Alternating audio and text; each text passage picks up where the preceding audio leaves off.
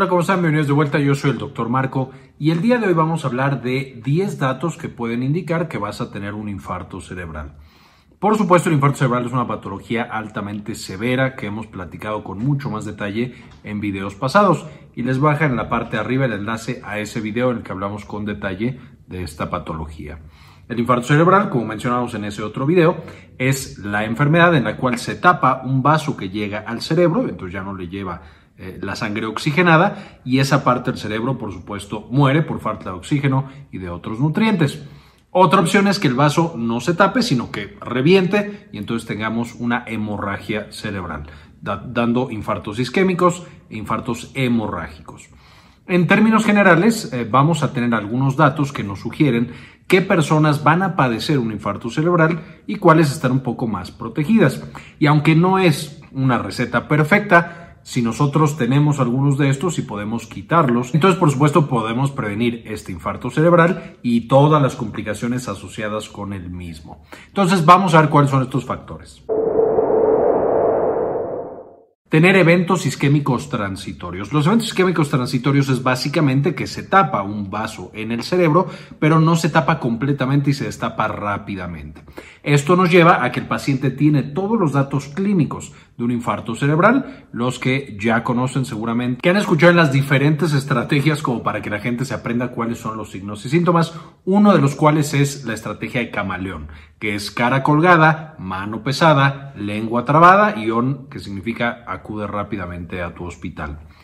Esencialmente lo que tenemos es que el paciente tiene pues parálisis en una parte de la cara, parálisis en una parte del cuerpo, no puede hablar con fluidez, todos esos siendo datos característicos del infarto cerebral. Entonces, si el paciente pronto tuvo estas manifestaciones, llega al hospital, le hacen los estudios y se encuentra que tiene un infarto, o incluso sin que se encuentra, empieza a mejorar de manera espontánea, eso es un evento isquémico transitorio, un infarto cerebral transitorio.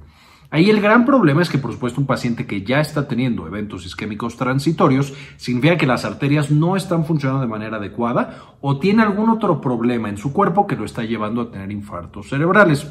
Y el tener estos eventos isquémicos transitorios incrementan en 10 veces el riesgo de que tengamos en un corto periodo de tiempo un infarto cerebral completo. Recordar también que eh, incluso las personas que no tienen infartos tal cual, eh, cuando tenemos eventos isquémicos transitorios y este tipo de alteraciones cardiovasculares, pueden llegar más adelante a presentar una demencia, que es igual a, tener enfermedad por Alzheimer, pero se, se, le llama demencia vascular, porque tuvieron muchos pequeños infartos en diferentes partes del cerebro, eso lleva a atrofia y lleva a demencia. Entonces, esta fue la primera, que son los eventos isquémicos transitorios.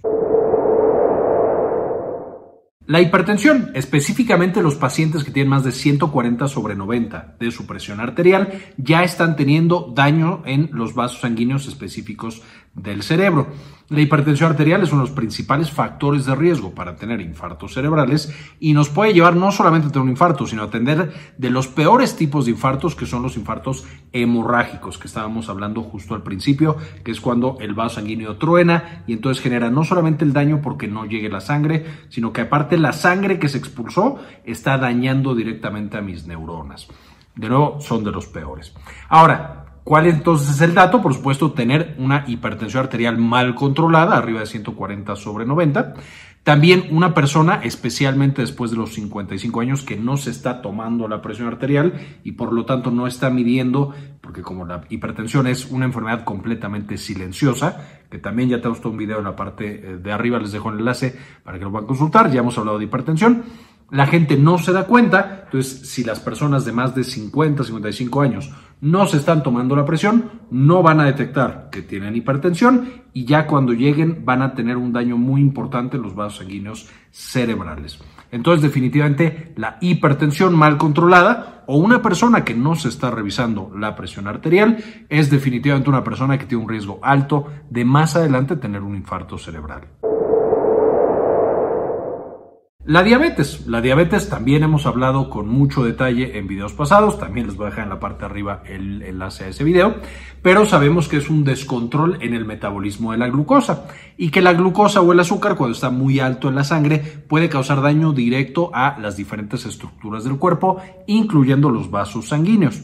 Los pacientes con diabetes van a tener un riesgo mucho más alto de presentar un infarto cerebral. Y lo mismo que estábamos diciendo con la hipertensión, mientras peor tengamos el control de la glucosa, mayor será el daño a los vasos sanguíneos del cerebro y al cerebro en general, y mayor va a ser el riesgo de que tengamos un infarto cerebral. Entonces lo que tenemos que hacer es, por supuesto, hacer todo lo posible para prevenir la diabetes, ejercicio, dieta, etcétera, detectar rápidamente la diabetes, porque igual que la hipertensión es una enfermedad silenciosa, que podemos pasar años antes de que realmente la detectemos si no estamos pendientes y acudiendo con nuestro médico.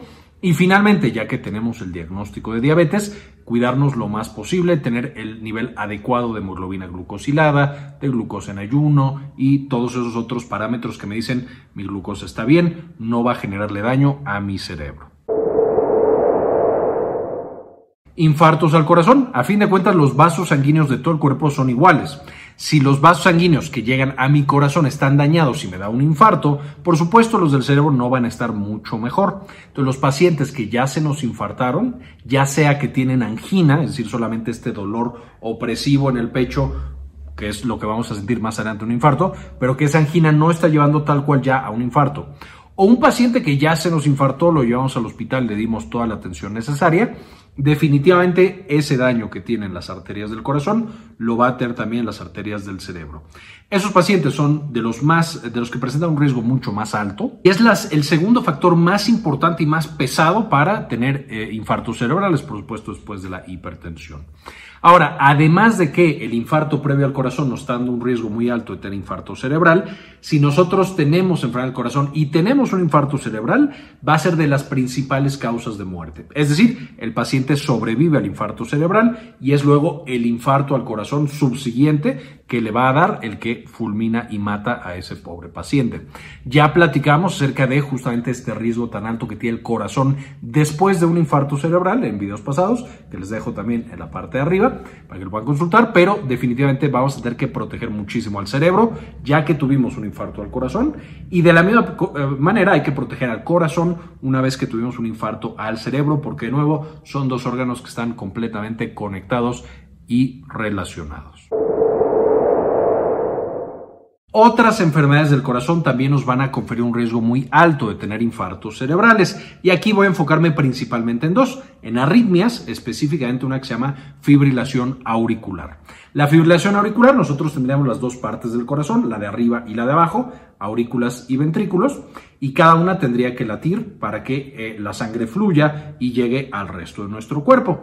La fibrilación auricular es que la parte de arriba, en vez de latir, tiene así como contracciones, como si tuviera epilepsia, como si estuviera así convulsionando, y entonces no logra realmente latir y sacar toda la sangre y eso hace que la aurícula se convierta en un reservorio de sangre y cuando la sangre está ahí estancada sin que se mueva, por supuesto se nos va a coagular.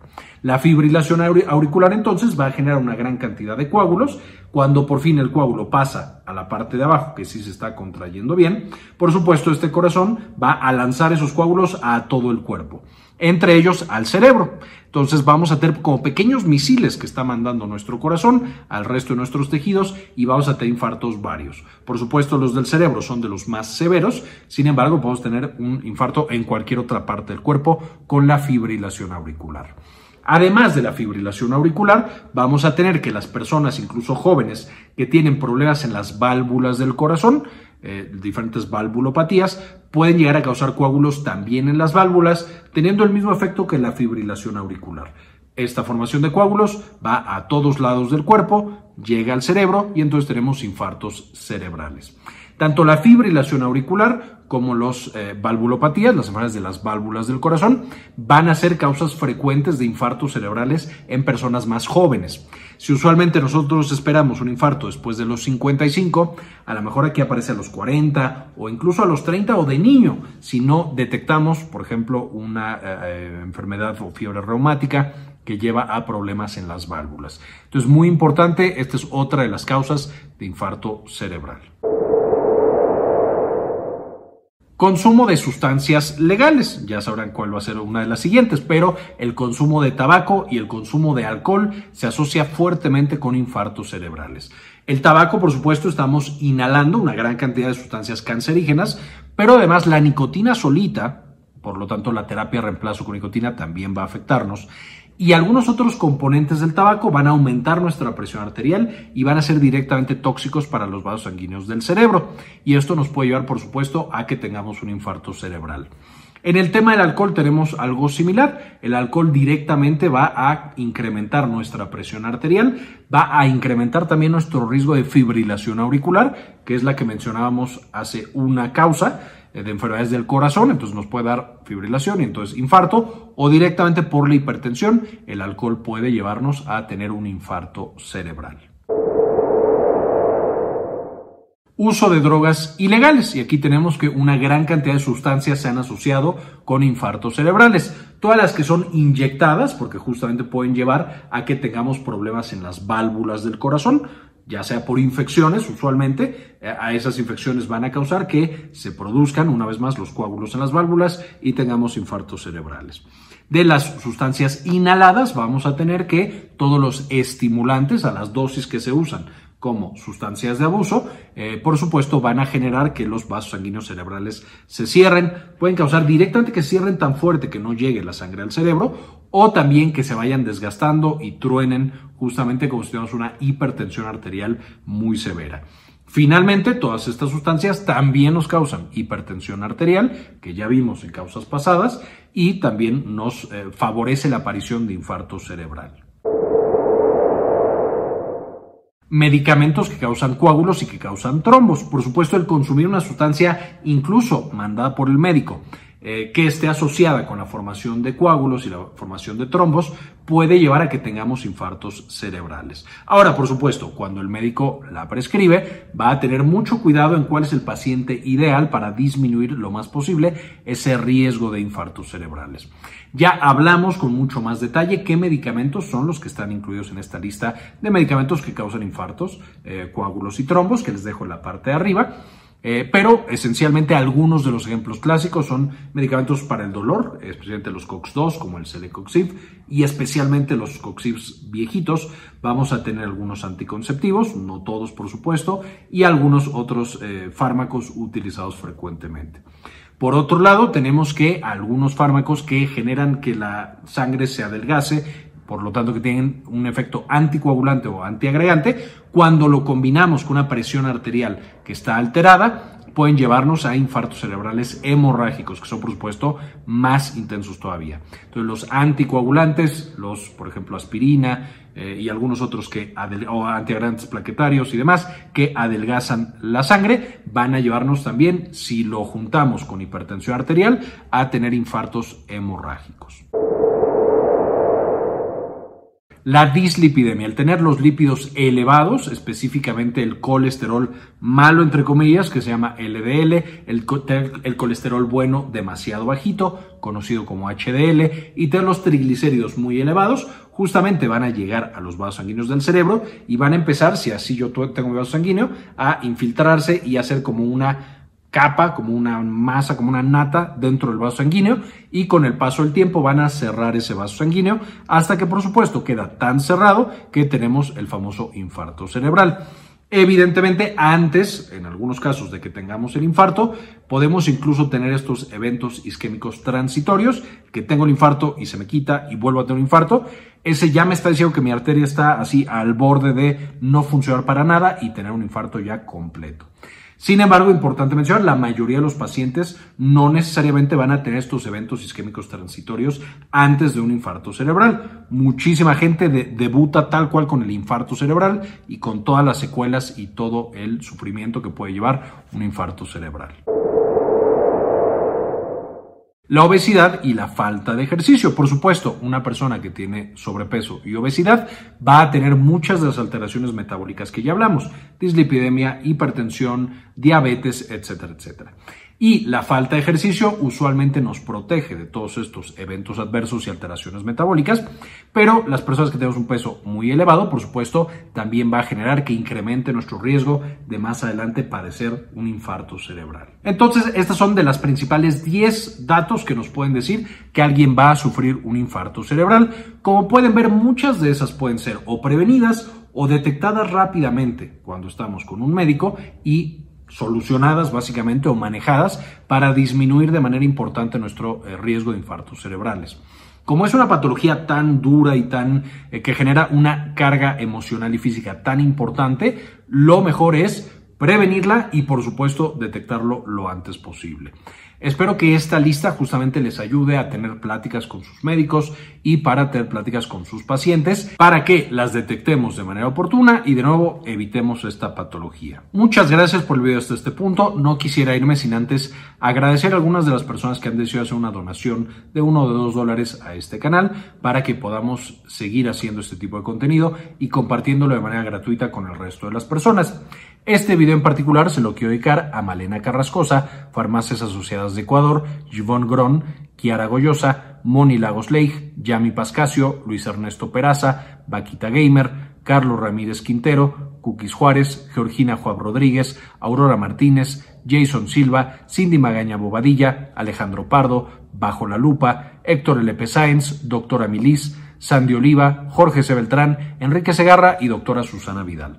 Muchísimas gracias por todo el apoyo, realmente nos permiten hacer este tipo de contenido.